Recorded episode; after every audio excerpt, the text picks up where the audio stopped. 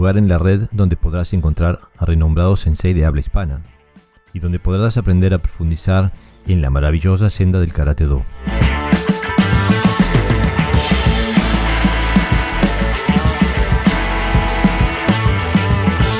Hola amigos, para el programa de hoy eh, les traigo unas observaciones, unos pensamientos sobre el karate y el impacto, la necesidad de entrenar con impacto y seguido de eh, una entrevista a, Manuel Pinero Sensei.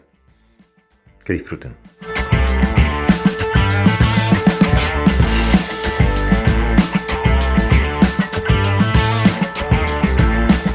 Hola amigos, hoy quería hablarles sobre el tema de mm, el karate y el impacto. Em, en el karate hay que hacer impacto, no hay otra. Hay que golpear y patear haciendo uso de manoplas de boxeo, escudos, eh, saco de arena, etcétera, etcétera, ¿no? Pero es imperativo, hay que hacer impacto. Esto podría parecer obvio, pero realmente no lo es. Eh, la gran mayoría de los doyos que yo conozco, por lo menos, practica en su gran parte al aire y casi no practica con impacto. Eh, y si lo hay es eh, de forma muy controlada. En mi humilde opinión, eso no sirve. Eh, el pegar al aire engaña. Y pegar al aire engaña doblemente, porque en primer lugar, porque crea una falsa seguridad en las aptitudes y las capacidades destructivas de nuestro Atemiwasa. ¿no? Creemos que pegamos mucho más fuerte de lo que en realidad hacemos. Y esto es así porque mm, la coordinación y la estructura necesarias para acelerar una mano y frenarla abruptamente en el aire al final del movimiento. Eh, es como normalmente se hace eh, un tsuki al aire, ¿no? Eso es eh, sustancialmente diferente a la coordinación y el alineamiento postural de un tsuki que hace impacto y transmite energía al objeto de impacto. Esto es así porque al hacer impacto la mano, el brazo y el cuerpo deben absorber una energía equivalente a la transmitida. Si uno golpea una maquiwara, por ejemplo, con la misma estructura ósea y la misma coordinación intramuscular que cuando usa un suki al aire, se va a lastimar. Se lastima la mano la muñeca o simplemente no transmite energía. En segundo lugar, golpear al aire engaña porque, porque esconde las insuficiencias estructurales o motrices que podamos tener. ¿A qué me refiero cuando digo que pegar al aire esconde insuficiencias? Como ya dije anteriormente, al hacer impacto sobre una superficie, la mano recibe la misma cantidad de energía que la que transmite. Esto eh, es indiscutible, se debe a la tercera ley de Newton, el principio de acción y reacción. Eh, en esa ley se establece que si un objeto A ejerce una fuerza sobre un objeto B, entonces el objeto B ejerce una fuerza de igual magnitud en dirección opuesta sobre el objeto A. Entonces, imagínense que el objeto A es tu mano haciendo impacto sobre el cuerpo, el cuerpo de tu contrincante o sobre la maquiwara, ¿no? La tercera ley de Newton estipula que tu mano recibirá la misma cantidad de fuerza que ejerce sobre eh, la zona de impacto. La energía que recibes de vuelta al hacer impacto es absorbida por las articulaciones, tendones, músculos y los huesos. ¿no? Entonces, si tu conexión postural es buena, tu cuerpo absorbe la energía transportándola hasta el suelo. Si tu conexión postural es mala, la energía se escapa por las debilidades estructurales, ¿no? tensando músculos o dañando articulaciones. Pero el tema no, no termina aquí, porque para cultivar una conexión postural óptima, es necesario someter la presión, es decir, haciendo impacto. Solo de esa forma podemos mejorar la coordinación interna y fortalecer las estructuras óseas y los músculos y tendones. Para esto hay muchas eh, herramientas posibles, ¿no? Y, y algunas que son fundamentales. la makiwara es esencial para el desarrollo de una técnica sana. Tiene eh, dos cualidades inigualables eh, para el desarrollo de una buena pegada. ¿no? El primero es el hecho de que la makiwara está arraigada al piso, como, como nosotros, como un ser humano. ¿no? Eh, y, eso hace que, sea su parte superior la que se aleja de nosotros al hacer el impacto. A diferencia de un saco de arena que está colgado del techo, ¿no? que está suspendido del techo y que eh, su centro está arraigado desde arriba. ¿no? Este hecho de que, eh, de que la maquibara esté tomada desde abajo eh, nos da una perspectiva más real de lo que es la distancia y la penetración alcanzadas con el, en el momento de impacto. En segundo lugar, y a diferencia de un saco de arena, por ejemplo, o una manopla de boxeo o un escudo, la resistencia que ofrece la maquiwara incrementa cuanto mayor es el desplazamiento al que se ve sometida en el momento de impacto. O sea, quiere decir que cuanto más penetro, más resistencia eh, la maquibara me da. Y bueno, esto la convierte en una, herramienta magistral para fomentar un aumento de potencia al pegar. Cuanto más fuerte el impacto, mayor la resistencia, por lo tanto, cuanto más entreno con esto, más eh, fuerza logro eh, generar. Y bueno, haciendo uso de la maquibara, tomamos conciencia de nuestras deficiencias, ¿no? tanto sean estructurales como de, técnica, ¿no? Eh, y al, entrenar esto, eh, fortalecemos las cadenas cinéticas eh, involucradas en el proceso de golpear.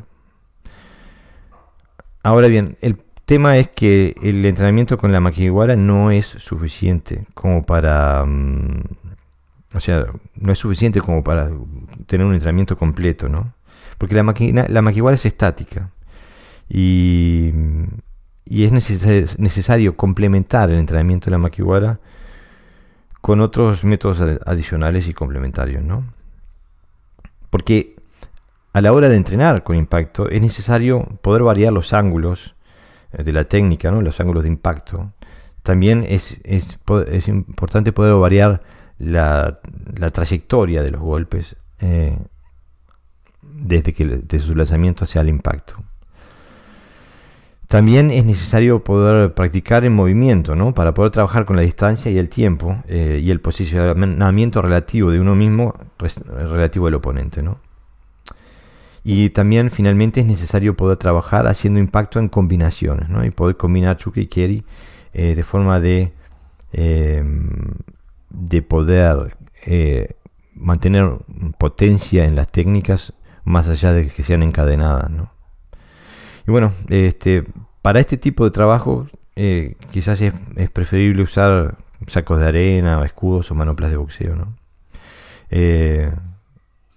Porque entrenando de esa forma se, van formando patrones de movimiento y, también de descarga, ¿no? que fluyen eh, de manera natural y fluida. Este era mi comentario por hoy, amigos. Ahora los dejo con la entrevista.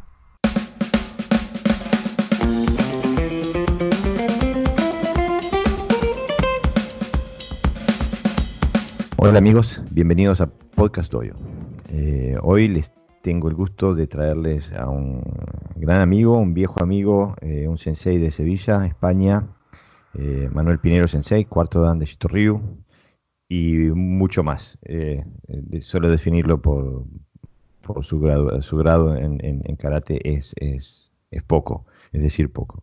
Una persona con una trayectoria dentro del ámbito del movimiento humano y de la salud y de la docencia marcial, que bueno, espero que sepamos exprimir durante el transcurso de este, de este podcast. Sensei, ¿nos puedes, eh, ¿te puedes introducir un poquito y introducirnos en tu mundo? Buenas, ¿qué tal? Muchas gracias Jorge por invitarme, ¿vale? Es un placer estar aquí contigo. Y nada, pues yo eh, soy un profesor de Sevilla que llevo dando clases de karate desde hace 12 años intento cada día dar la clase como si fuera el primer día, con la misma ilusión y con las mismas ganas. Y de forma paralela, eh, realmente de forma principal, me dedico al tema de la educación física en un centro médico. Mi labor es coordinar y llevar la parcela de actividad física en el, en el centro médico con los diferentes pacientes. Entonces, mis dos pasiones y mis dos ámbitos son las artes marciales, sobre todo la docencia, sobre todo en, la etapa infantil, junto la preparación física y la mejora de la salud de los pacientes que tenemos en el centro médico. Ah, eh, bueno, suena muy interesante. Eh, hay, hay áreas eh, de, roce entre las dos, entre las dos actividades. Hay áreas donde, donde se superpongan. Sí, claro. Al final, yo intento mejorar la salud de las personas en mi trabajo día a día, pero al final con los alumnos de karate, en este caso, también intento mejorar eh, su salud, su formación y su futuro, ¿vale? Entonces, están muy relacionados y al final en los dos ámbitos se hace actividad física, cada uno con unos objetivos diferentes, pero en los dos ámbitos hay que preparar eh, las clases, hay que programar, hay que diseñar, hay que planificar y hay que tener en cuenta mucho la mejora o no de la persona o del alumno. Entonces, son los dos campos totalmente, están unidos. Ah, muy bien, muchas gracias, Sensei. Eh, si bien usted es una persona joven, ¿qué edad tiene, Sensei? 31. 31. Eh, eh, ya tiene décadas de estudio y entrenamiento en las artes marciales. ¿no? ¿Por qué no nos cuenta un poquito su, cómo, sus primeros pasos y cómo llegó hasta aquí dentro de las artes marciales? Pues, pues mira, yo di al principio, di varias vueltas, digamos así. Yo me acuerdo que empecé en el colegio, que mi madre me quiso apuntar con cuatro años, pero no, lo no me dejaban. El profesor del colegio decía que era demasiado pequeño. Entonces eh, me apuntaron con cinco años en el colegio, las clases de karate del propio colegio en el que yo estudiaba, y estuve unos cuatro o cinco años. El problema que tuve fue que ese sensei dejó de dar clases porque le salió otro, otro trabajo diferente y me recomendó a otro profesor, Antonio Amado. ¿vale? Estuve con él otros cinco años, más o menos, y eh, le pasó exactamente lo mismo. Me dijo que, que no le compensaba, que tenía pocos alumnos, que les quería, necesitaba buscar otro trabajo, y este sensei me recomendó a mi profesor actual, que es Pepe, ¿vale? Entonces yo llevo desde los cinco años hasta, hasta ahora, de forma, y he ido cambiando hasta que ya con aproximadamente 14, 15 años empecé con Pepe, con mi profesor, y ya llevo desde entonces pues 15, 16 años con él. Pero yo tenía muy claro cuando con 10 años mi primer sensei dejó la, el colegio, yo tenía muy claro que quería continuar. Y a mi madre le dije que yo quería continuar, que buscara otra escuela o buscara... Y eh, este hombre recomendó a otro y después el segundo sensei ya recomendó a Pepe y con él he, continuado toda la trayectoria marcial como alumno. Como docente, pues empecé en un club militar, dándole clases a niños de militares y fui cada vez teniendo más niños, los padres muy contentos, los alumnos muy contentos también, hasta que hará como cuatro años o cinco, pues me puse de forma independiente.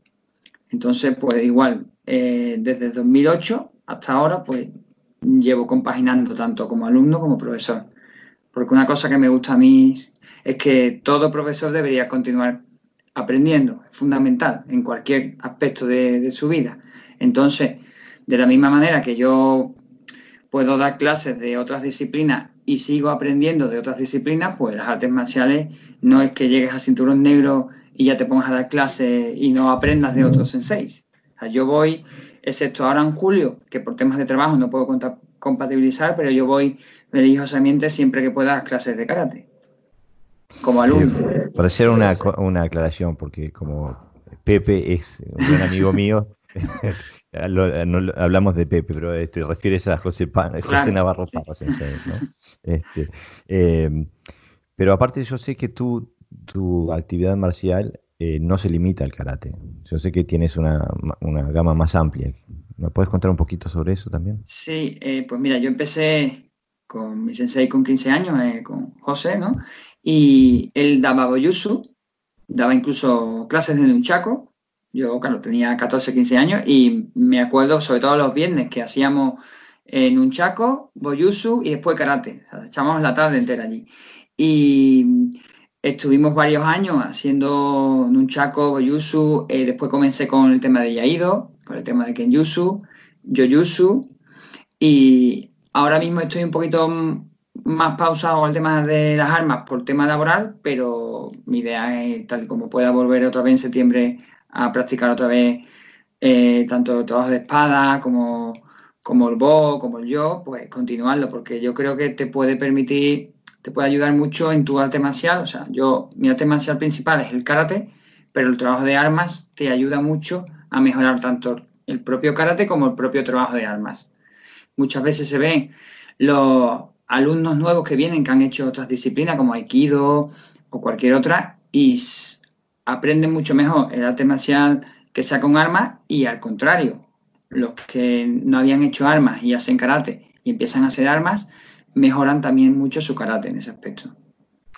Eh, es, eh, estoy completamente de acuerdo, también es la experiencia que tengo yo. Eh, pero decirte karateca es casi como limitarte, ¿no? más bien eres un budoka. Sí. Este, aparte sé que tienes experiencia en, varios estilos de karate, que incluso te, tú has estado en mi dojo, eh, eh, has, dado clase en mi dojo en Dinamarca, eh, tenemos una relación de, muchas décadas, no, de muchas décadas no, pero de décadas. Em, em, ¿Me cuentas un poquito cómo, cómo viviste la transición de, de haber estudiado una escuela en profundidad, una tradición, y, cambiar de, de, estilo, ¿no? Mm.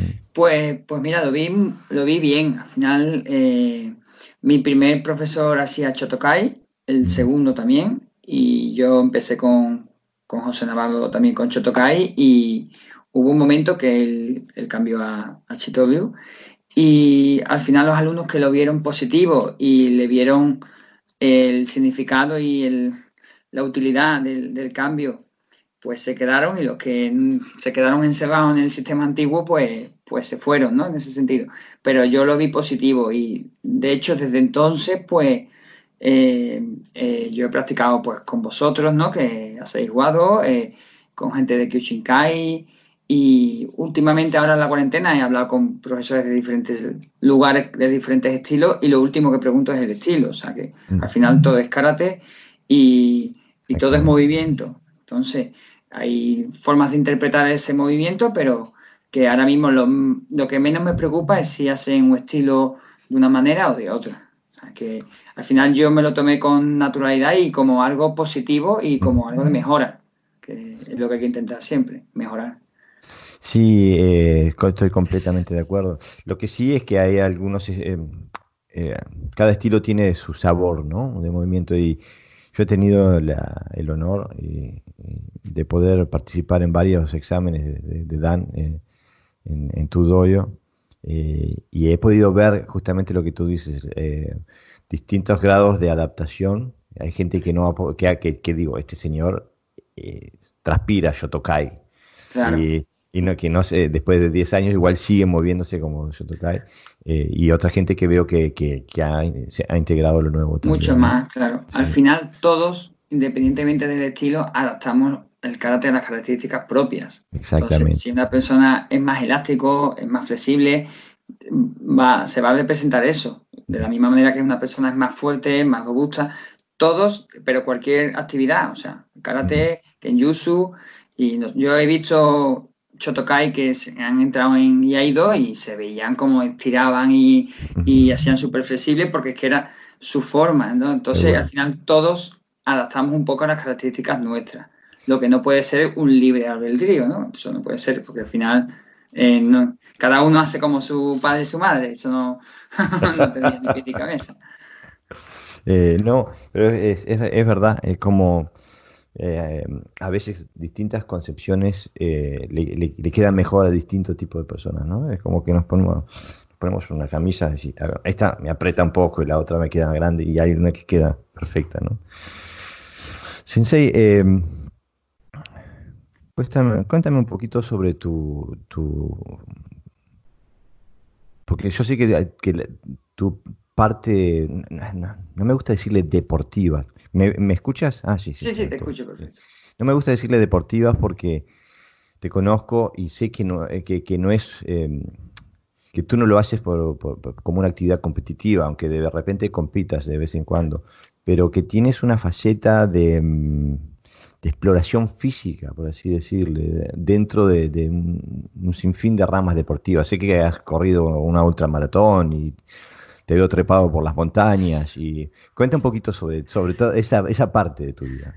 Bueno, a ver, al final hay que entender que es como el karate. Al final, eh, una cosa es deportivo, o sea, una actividad, un deporte, que al final es una actividad reglada, que se compite.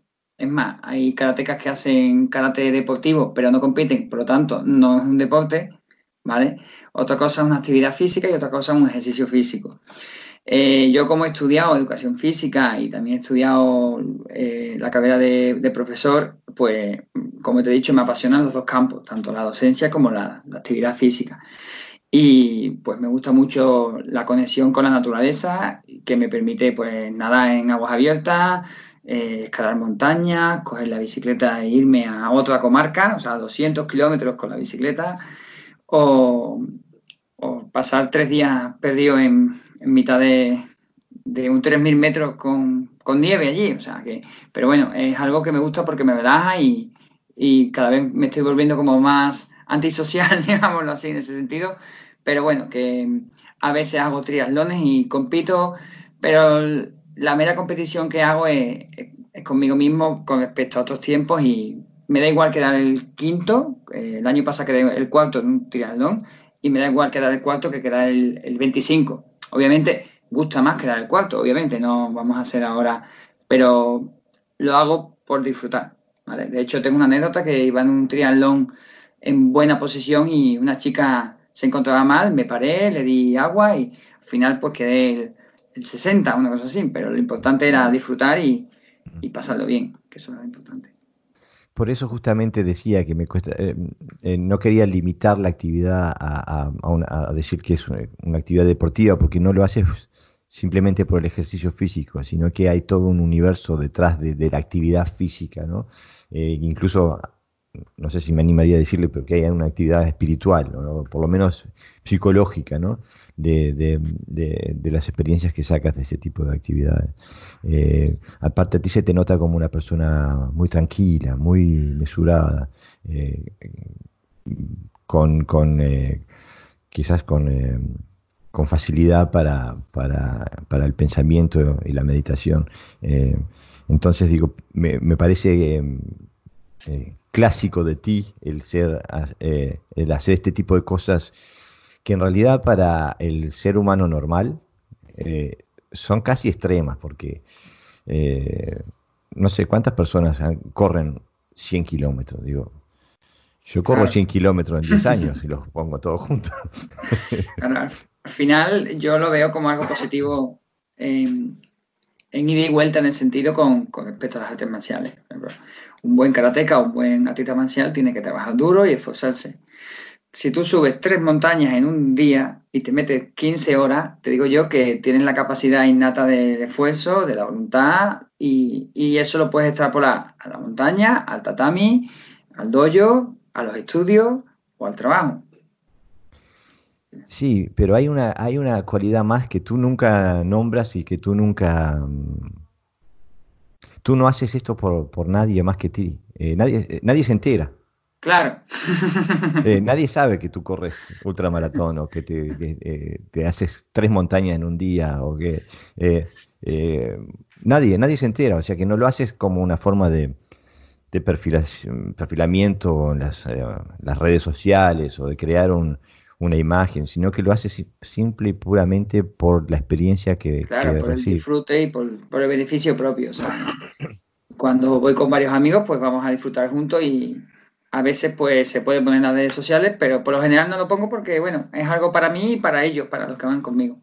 que a veces pongo alguna foto, algún, comparto alguna cosilla, pero bueno, lo importante es disfrutarlo uno mismo, ¿no? Que, vamos, soy muy sencillo en ese aspecto.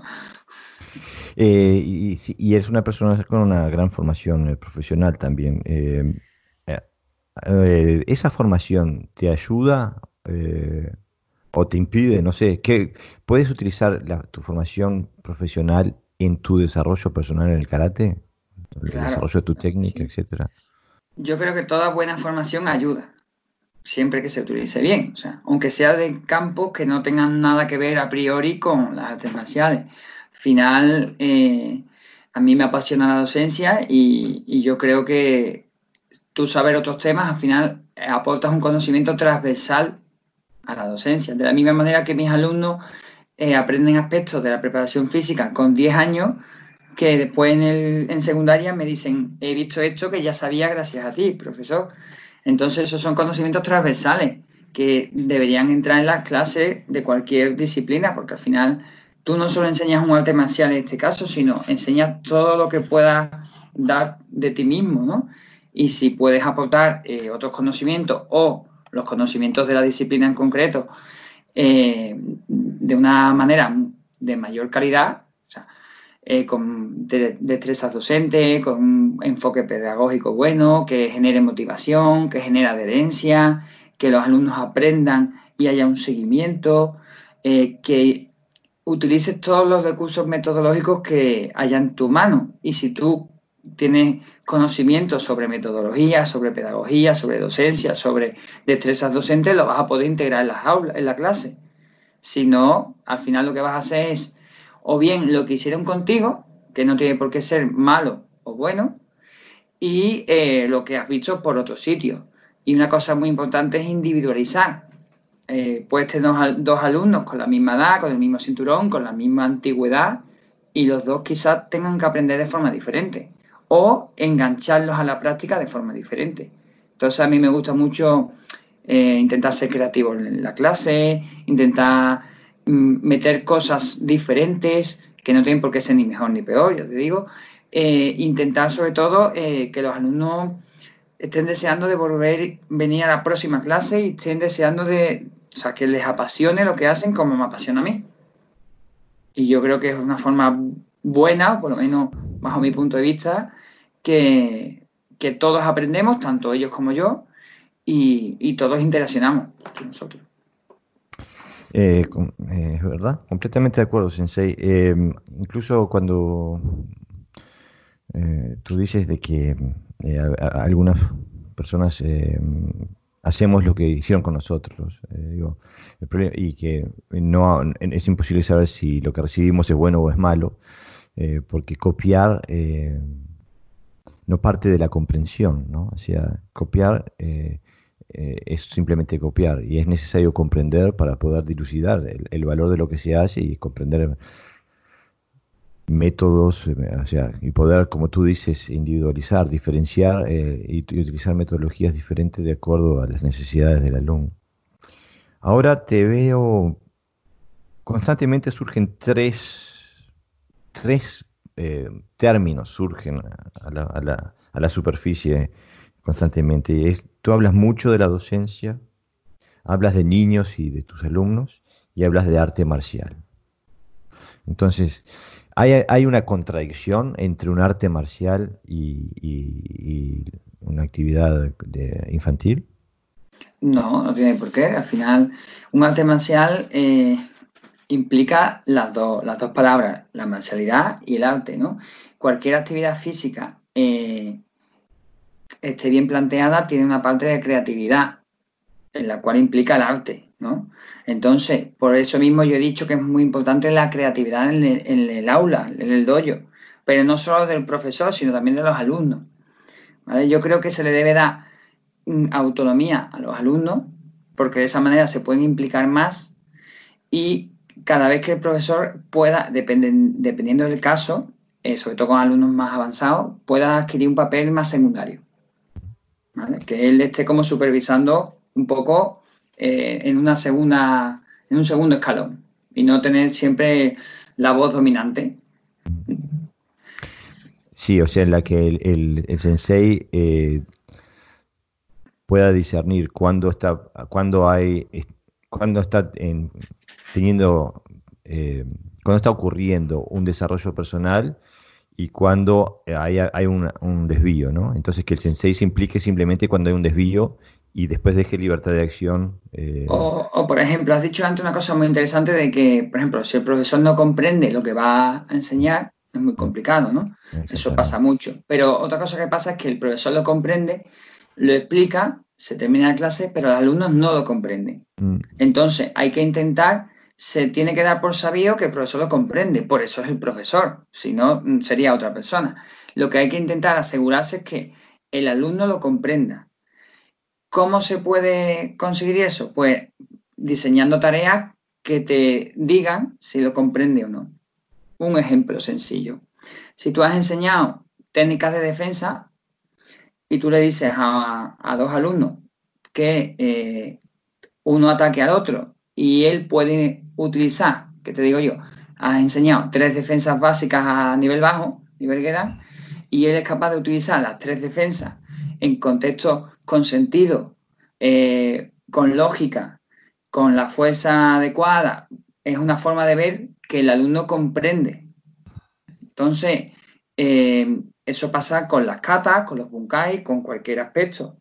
Yo intento crear a veces tareas, ejercicios, que me digan a mí o que le digan sobre todo al propio alumno. Es fundamental que el propio alumno se dé cuenta. O sea, no hace falta a veces ni tú decir, mira, estás equivocado, que él mismo te diga, pues no me sale o no, no sé aplicar esto que acabamos de ver.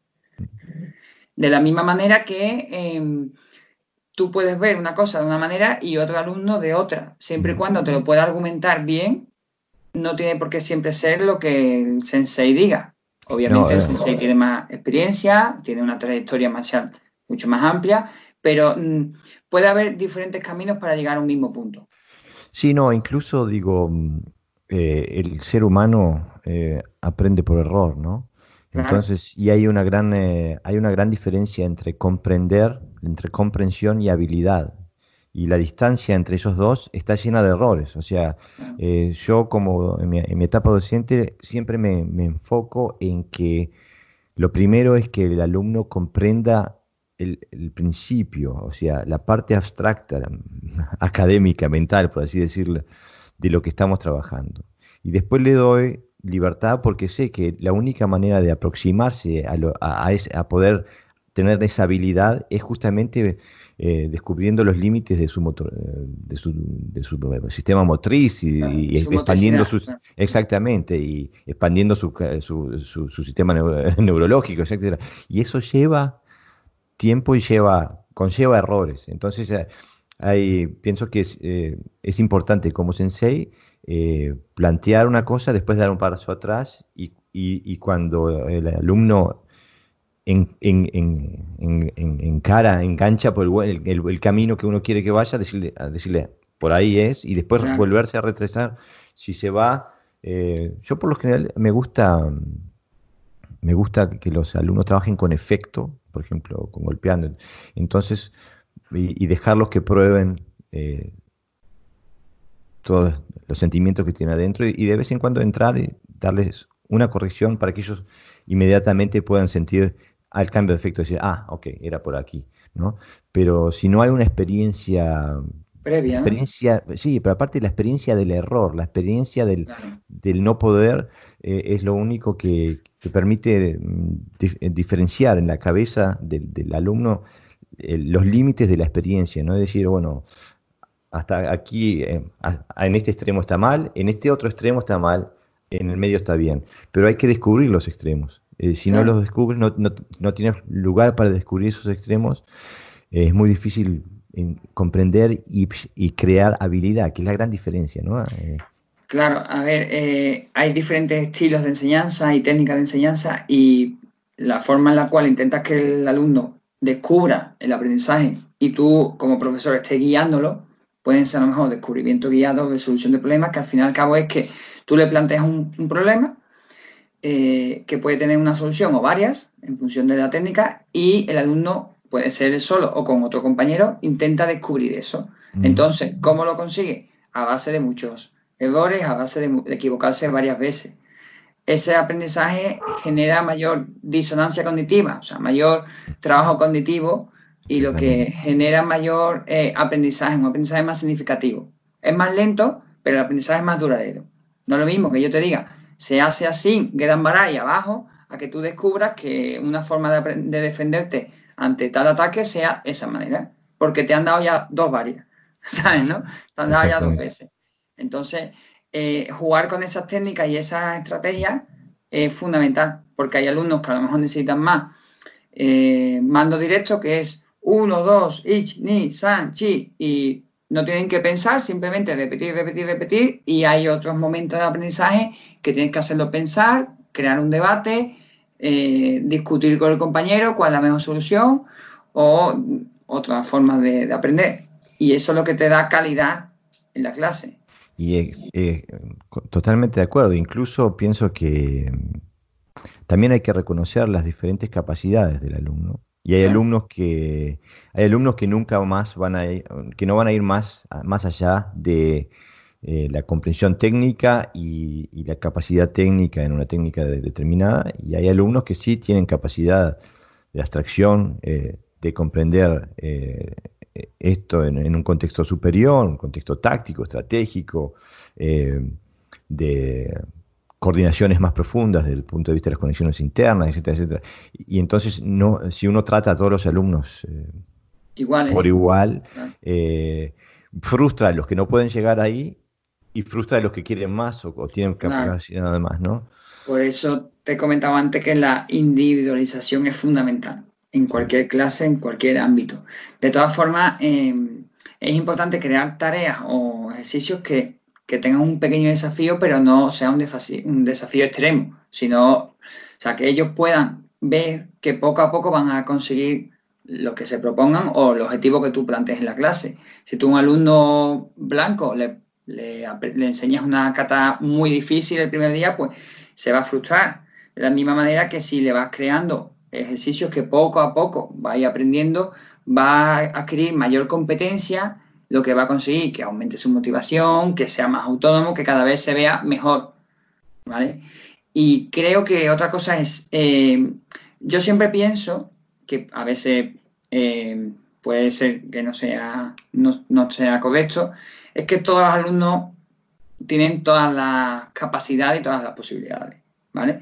Lo que pasa es que puede ser que por edad, por madurez, por nivel, eh, yo tengo alumnos con trastorno de espectro autista, por ejemplo, ¿qué pasa? Que a lo mejor no lo vas a poner a liderar una clase, pero a lo mejor eh, lo puedes poner a que le ayude a un alumno más, más que lleva menos tiempo o más joven y de esa manera le, estás dando tareas de, de liderazgo, de, ayudar a un compañero más sencillas. No lo mismo ponerte con un alumno blanco y que tú seas amarillo y tengas un otra dificultad, que tú tengas que ponerte con cinco alumnos o con media clase, ayudar. Otra cosa que hago también es intentar que, eh, siempre se ha dicho que cuando uno enseña aprende dos veces, ¿no? Entonces, pues creo, al final enseñanza, se llama microenseñanza, que es eh, varios alumnos, eh, que te digo yo, cinturón azul se pone con los cinturones verdes y le ayuda en una cata. De esa manera, él perfecciona su cata y ayuda a los demás. Eh, uno naranja ayuda a los amarillos y se crean pequeños grupos. Luego vamos cambiando y todos ayudan a todos en cada uno de los grupos. Y el último, digámoslo así, el blanco, el primero que acaba de llegar, el último que acaba de llegar, llegará el momento que ayudará a otro compañero. Y tiene que adquirir esa responsabilidad y la importancia de aprender bien, porque si tú aprendes algo mal o le enseñas a un grupo de compañeros algo mal, a veces es complicado quitar ese, ese fallo que se puede perpetuar. Eh, lo que acabas de, describir es, eh, no sé si lo estudian en España, aquí lo estudiamos muchos, es un pedagogo ruso, bueno, soviético en su momento, que se llamaba Vygotsky, y habla de las, de las zonas, eh, las zonas inmediatas de desarrollo. Bueno, no sé cómo se diría en español, en castellano, ¿no? En, como esto, estas teorías las he estudiado en danés, ¿no? Este, pero sí, es, eh, si uno está dentro de la zona inmediata de desarrollo, siempre aprende. Si lo traspasás, lo quebrás, ¿no? Eh, Eh, y, si lo, si no, y no entra en la zona de, desarrollo, no se desarrolla. Como eh, creo que estamos, eh, estamos totalmente de acuerdo en, las metodologías. Lo que me interesa es explorar un poquito, ¿no? En, tu cabeza, revolverte el cerebro. Saca todo lo que puedas sacar, Es, es porque gran parte de la argumentación histórica de por qué el karate debería ser eh, introducido en las escuelas, todo, todo, el movimiento que empezó con Anko Itosu Sensei allá a, fines de los, de los 1800, de principios de los 1900, eh, en Okinawa, ¿no?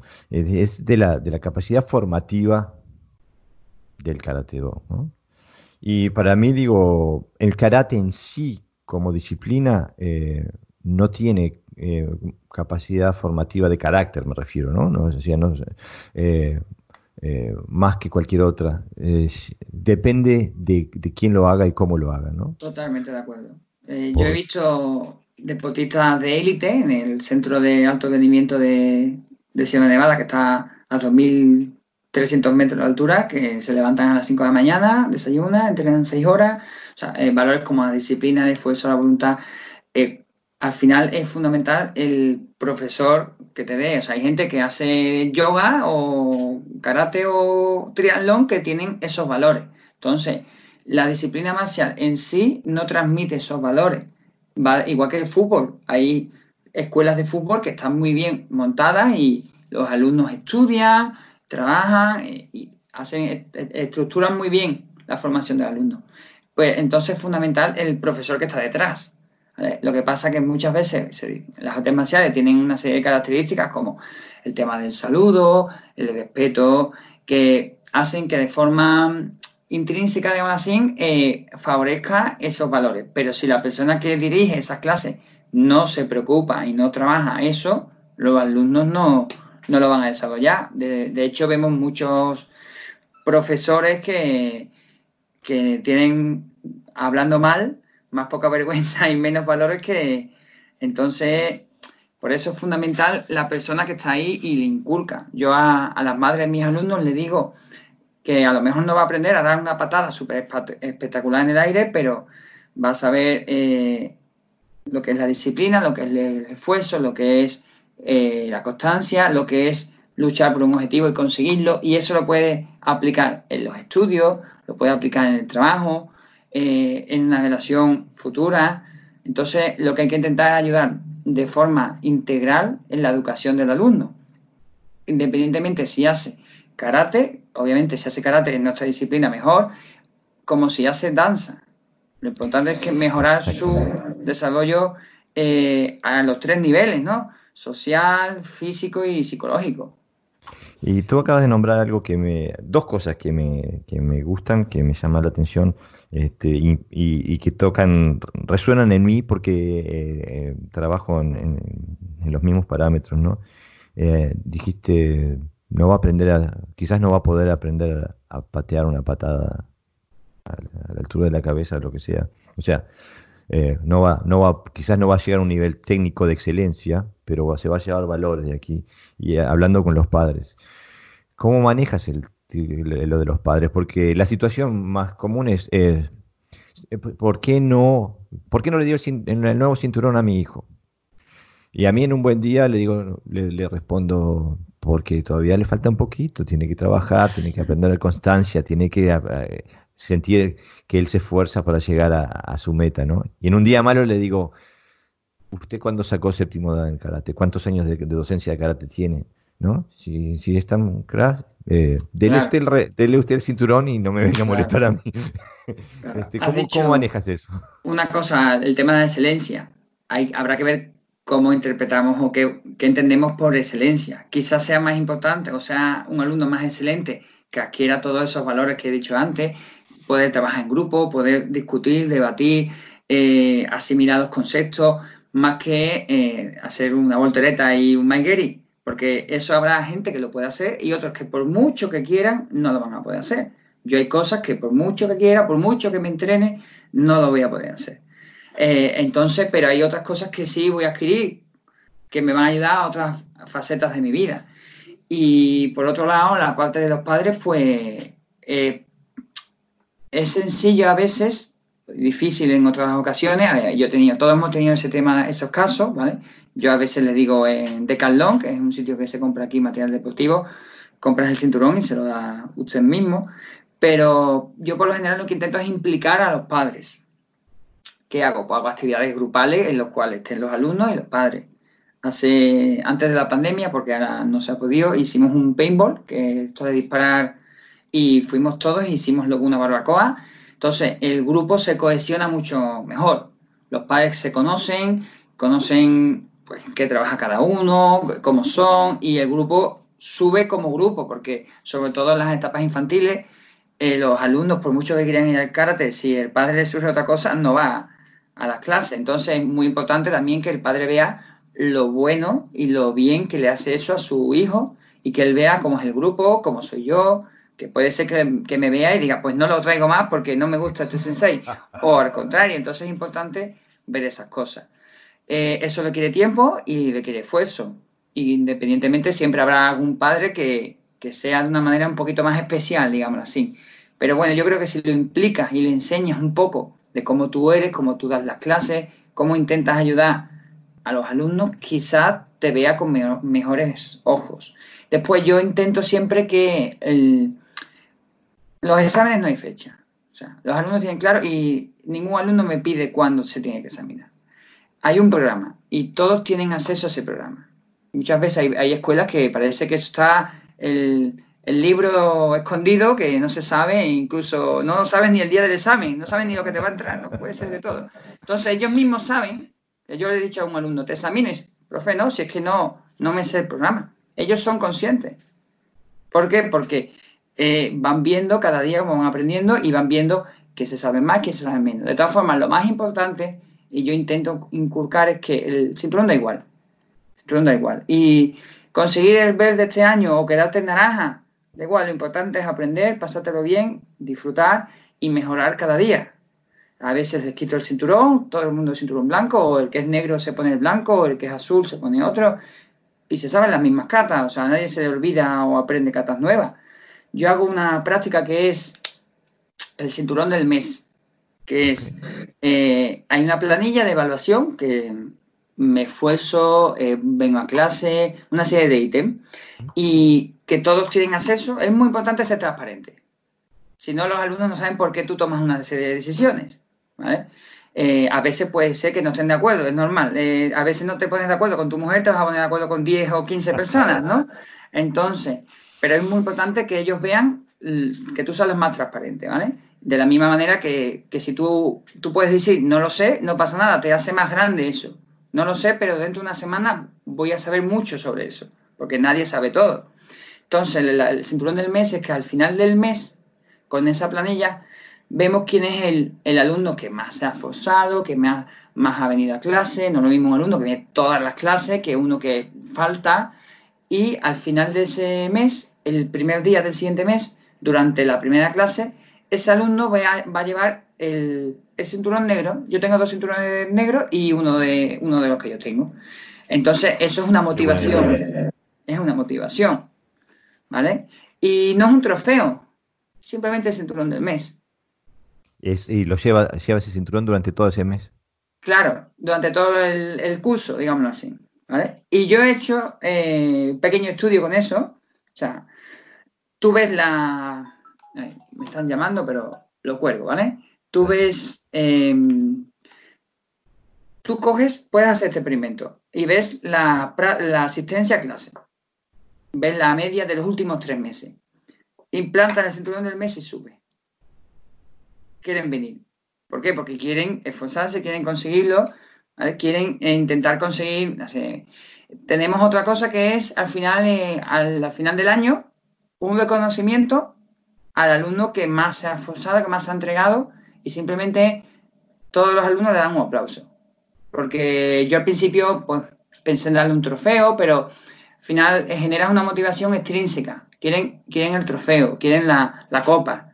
No, no, lo importante es generar mayor cohesión y que no hay mayor satisfacción que tus propios compañeros que se esfuerzan y aprenden cada día contigo te reconozcan eso. Y, son pequeñas prácticas que ayudan mucho al grupo. Qué buena idea, excelente idea. No solamente desde el punto de vista pedagógico y, motivacional, sino también desde el punto de vista social, eh, claro, eh, Y bueno, y es, aparte me encanta, es como matar una pequeña eh, vaca sagrada, ¿no? Ponerle a un cinturón naranja, ponerle a un cinturón negro. Eh, Sobre todo cuando la rebeldía. le dice, Jaimito, el primero. Y el que siempre es el primero, se pone el segundo. Y da igual. Muchas veces pasan en algunos sitios que tiene uno, cada uno su puesto y hay, hay mm. disputas por quién va primero. Da igual. Da igual. Y, eso, es, eso ayuda mucho al grupo y ayuda mucho a crecer en muchos aspectos. Que tú estés en un trabajo y, te tengan que bajar, digamos, digamos así, de posición y, y, te lo tomes bien. Te lo tomes sin ningún problema. Hacemos muchas prácticas de ese tipo. Intento que los alumnos se puedan evaluar. Cuando uno se evalúa a sí mismo, se implica más y se da cuenta también más de los fallos. O que un alumno evalúa a otro. Cuando haces eh, esta plantilla eh, con los diferentes ítems de asistencia, esfuerzo, etcétera, eh, ¿dónde la pones para que los alumnos la puedan ver? Todos los días lo pongo en la alta también. Ah, ok. Y tienen que ser ítems evaluables. Porque si pones algo que no se puede evaluar, al final es algo subjetivo y al final es, un poco lo que diga el sensei. Al sensei hoy le parece que el cinturón de mes es Isabel, pues Isabel. Tienen que ser ítems que se puedan evaluar. Igual que ellos se plantean un objetivo a corto plazo y objetivos a medio y largo plazo. Objetivos posibles. Entonces, tú haces objetivos están en la plantilla también. exactamente. Y cada uno ve en su, el objetivo del compañero. Y si haces eso con niños de 6 años, le estás ayudando también a, formular objetivos. Por eso es la transversalidad del aprendizaje. Es que no solo aprenden karate, aprenden un montón de, conceptos. Entonces, y le ayuda a, formular objetivos. Si un alumno te dice que quiere aprender, ¿qué te digo yo? Eh, una vez me pasó un alumno con 6 años que me dijo que quería ser a onda vital. onda vital es lo de Goku, la, no sé si has visto Goku, unos dibujitos que había, unos dibujos que hay. Entonces le dije, pues, claro, todos los alumnos le ayudaron a formular un objetivo posible para él. Si un alumno blanco te dice que el objetivo es ser cinturón negro, no es un objetivo a corto plazo ni un objetivo posible. A lo mejor el objetivo es aprender una kata o un volteo porque tienes problemas con el volteo. Y a veces hacemos prácticas de, vamos a ver cómo va el objetivo, y eso le ayuda mucho a, crecer como persona, porque van viendo del principio del curso al final del curso los pequeños eh, peldaños que han ido subiendo como pequeños objetivos, que al final eso te hace conseguir eh, mejorar cada día y al final del, curso ven todo el progreso que han hecho. Yo tengo hecho un dibujo que es una escalera con los cinturones. Y eh, con un símil, al final esos objetivos te hacen subir y escalar hasta, hasta lo que tú quieras conseguir. Siempre y cuando sea posible, realista y totalmente objetivo y, adecuado a tus características. ¿Y tú cuánto, cuándo haces tu evaluación? O sea, ¿cuándo, pones tu, evaluación en esta plantilla? ¿Después de cada clase o...? Eh, no, es que hay, hay aspectos que ellos se evalúan a sí mismos. Así que, ellos van y escriben. Claro, entonces eh, al final esto es un proceso. Esto no es de un día para otro, ¿sabes? ¿no? Yo tengo alumnos que llevan conmigo muchos años, entonces eh, tú a un alumno que llega y le dice, le has enseñado, sabe varias catas, y le dice, vamos a coger una pequeña parte de la cata y vamos a ver las aplicaciones a un naranja, es probable que muchos de ellos te digan que no saben que le enseña la cata y, y los bunkai lo vamos a dejar para cuando sea cinturón negro. Bueno, ¿y por qué no empiezan desde etapas más iniciales a pensar ellos y a utilizar eso, porque muchas veces dicen profesores, la kata es un conjunto de movimientos ante ataques imaginarios. Vamos a ver los ataques, ¿no? ¿O cuándo lo vamos a ver? Cuando tengas 18 años. Mientras antes empiece, mejor. Obviamente, con un niño con 3 años no vas a hacer eso, ¿no? Obviamente. Pero eso ayuda y después ellos ven cómo eh, diseñaron un bunkai en cinturón naranja y ahora en cinturón azul. El bunkai tiene mucha mayor eh, riqueza, muchos más eh, aspectos mucho, mm, que dan mucha más calidad a ese bunkai. Entonces ellos ven esa evolución. Eso hace que se impliquen que generen autonomía y que trabajen a nivel social. Esos tres aspectos, autonomía, implicación y social, generan mayor motivación y adherencia. Si tú vas a una clase tipo aerobi, ¿no? Haces la clase de karate como aerobi, 1, 2, 1, 2, 1, 2. Sudas, te cansas, te duches, te miras muy bien. Pero trabajo cognitivo, trabajo social, trabajo creativo, ahí no hay nada. Inexistente, exactamente. está vacío. Entonces, ahí es donde se le da calidad y donde los alumnos aprenden bastante. No puedes llegar a ser cinturón alto y que te, te pregunten algo que te haga pensar y no sepas.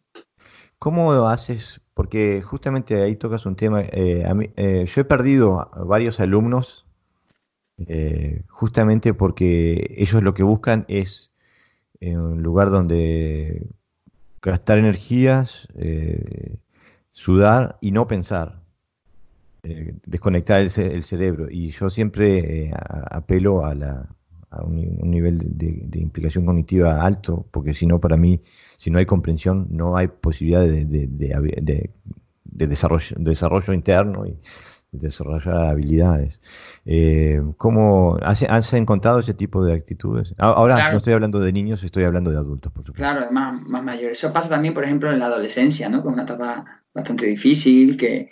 y ahí hay que hacerles ver, el, por ejemplo, el tema de adolescencia, la prioridad. ¿Cuál es tu prioridad? Al final, yo, yo he estudiado eh, varias carreras, he, hecho karate, he hecho. y todo lo he podido llevar adelante porque me he organizado bien.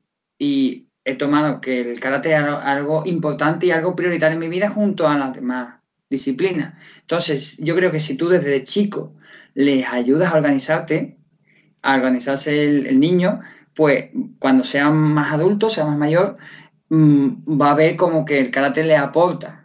Tiene, tiene que ver que el karate le aporta cosas. También hay que meter un poco de diversidad. Si siempre las clases son de mucho trabajo cognitivo, a lo mejor hay un día pues que no te apetece, como a todos nos pasa, ¿no? Entonces hay que meter un poco de variedad y ver también eh, las inquietudes de los propios alumnos. ¿Qué te demandan?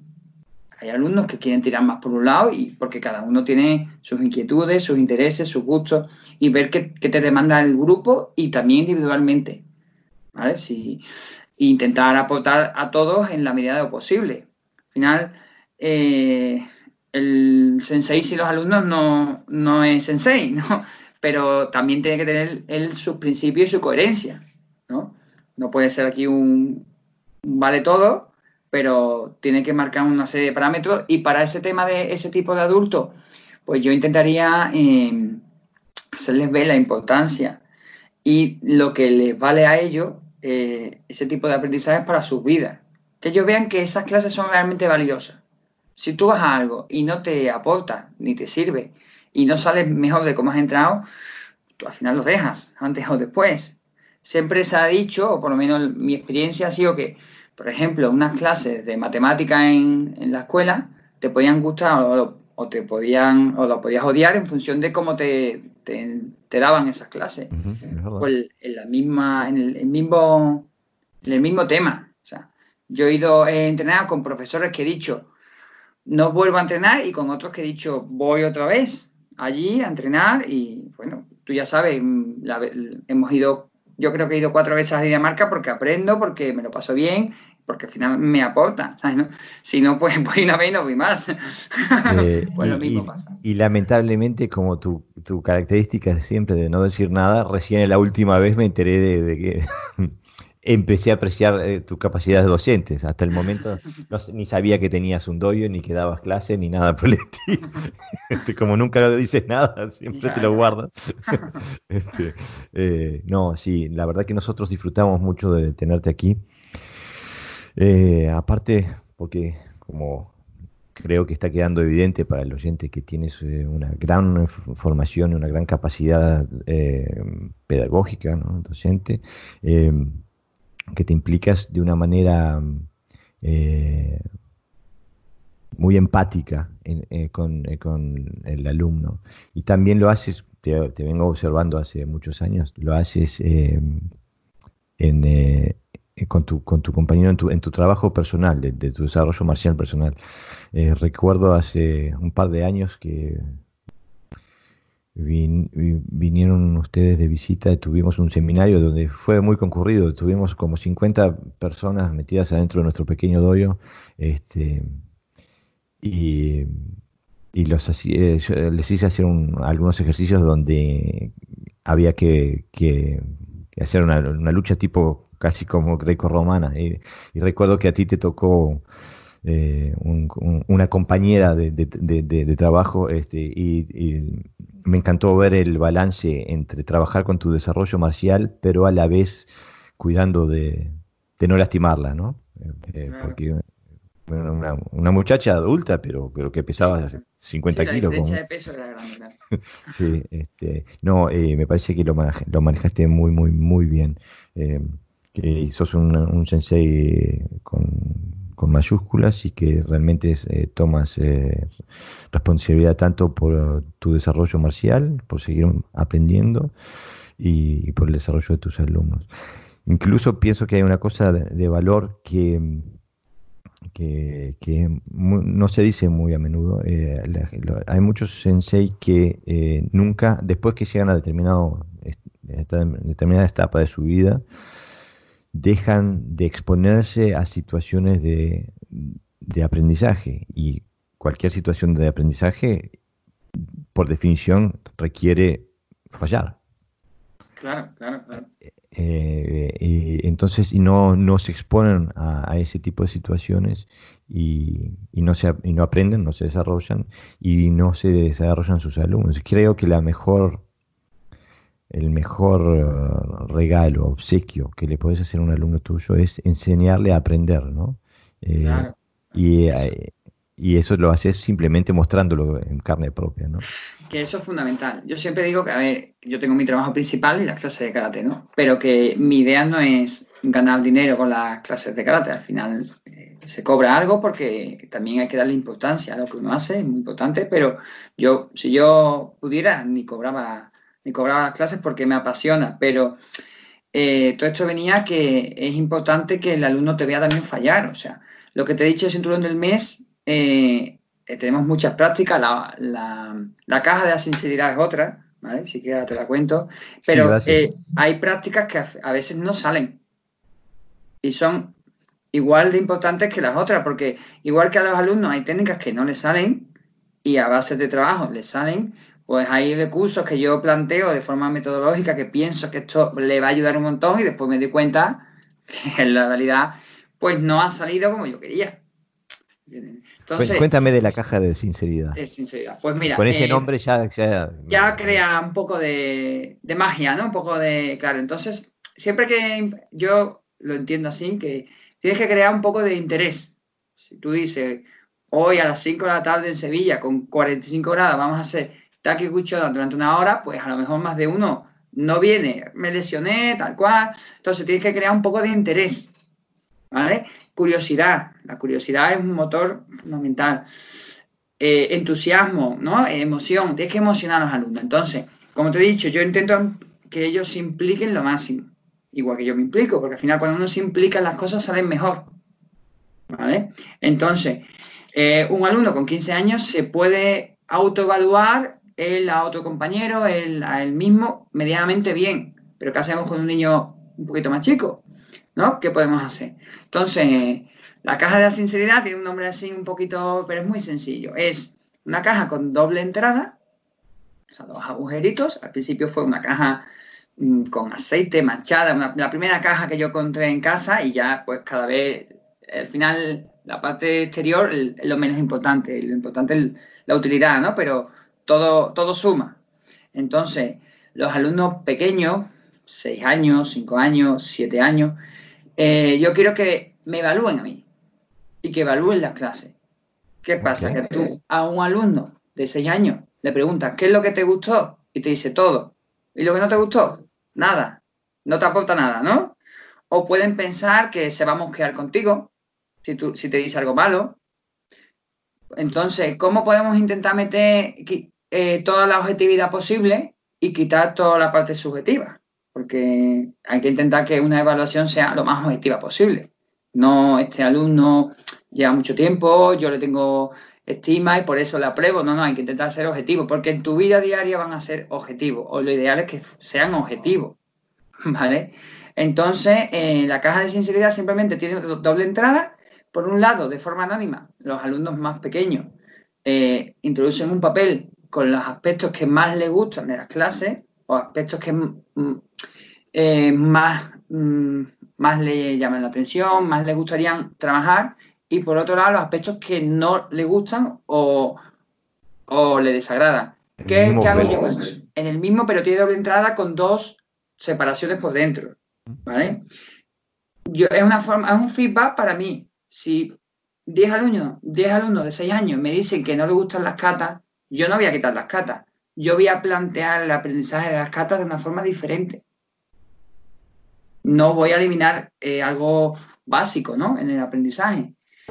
Si 10 eh, alumnos me dicen que le encanta el trabajo de suelo, pues mira, pues es un feedback para mí para saber por dónde hay que tirar, porque de la misma manera que hay que decirle a los alumnos, por aquí y por allí, un feedback, mira, he cogido bien la pierna, la cadera, el profesor también tiene que recibir. Y eso es un problema que hay, que al profesor a veces no se le puede decir nada, vamos, ni pedir agua.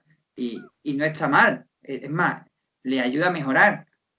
Al final, una persona que sea empática puede ver si la clase eh, le ha gustado a los alumnos, no le ha gustado, han aprendido.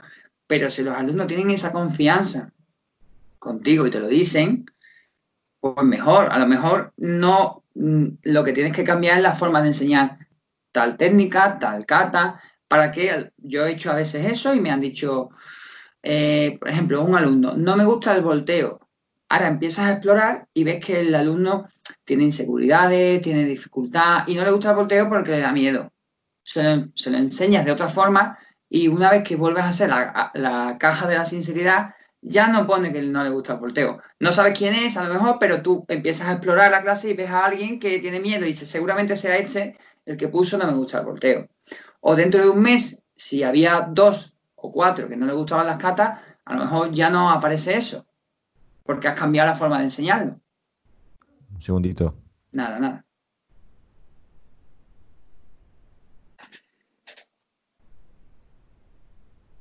Gracias. Esta parte la tengo que, editar después. Este.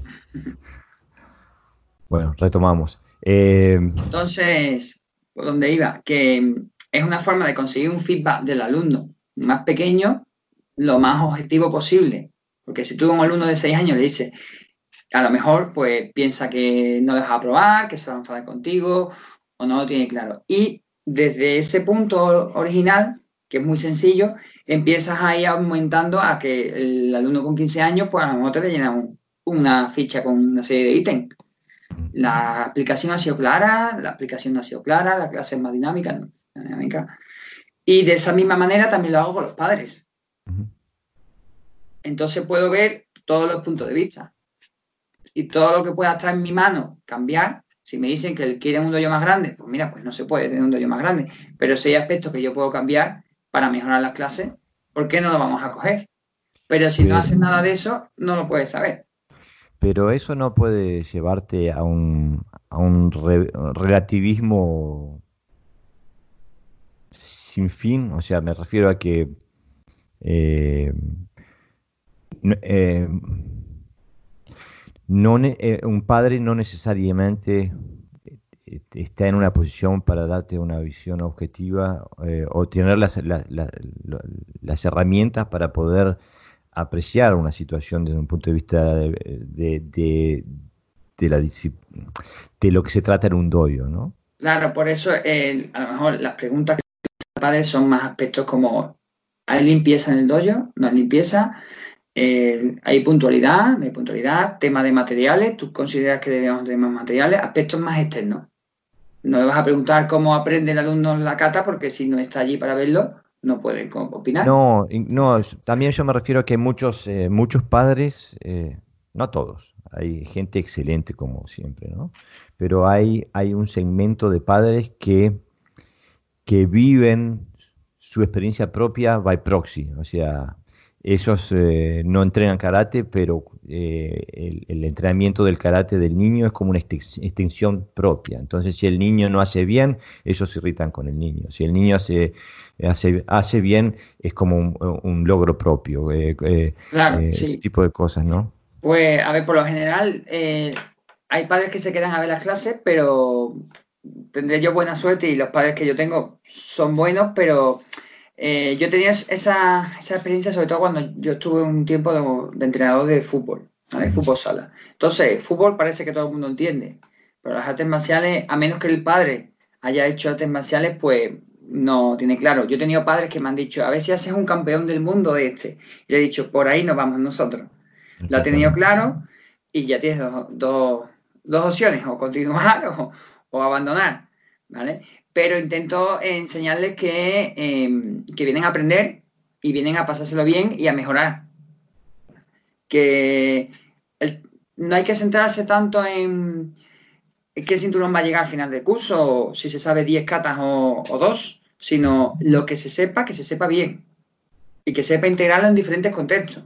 Tú puedes hacer los primeros cuatro movimientos de una cata y hacerlos en el mismo sentido de la cata y te sale. Te cambia el sentido, ya no te sale te digo que hagas esa secuencia con un compañero, ya no te sale.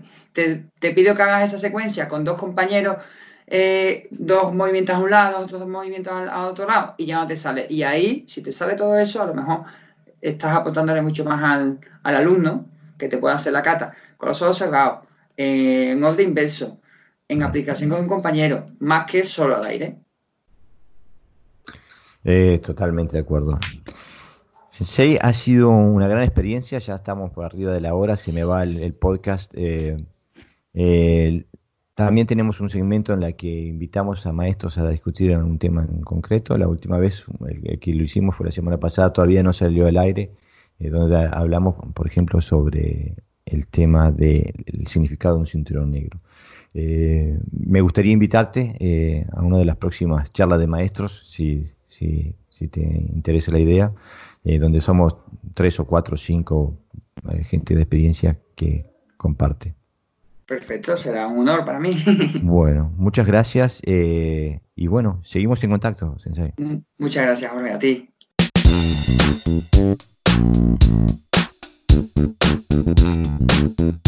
Si tienes comentarios, propuestas para temas que quieres escuchar o proponer una entrevista, contáctanos a través de nuestra página web.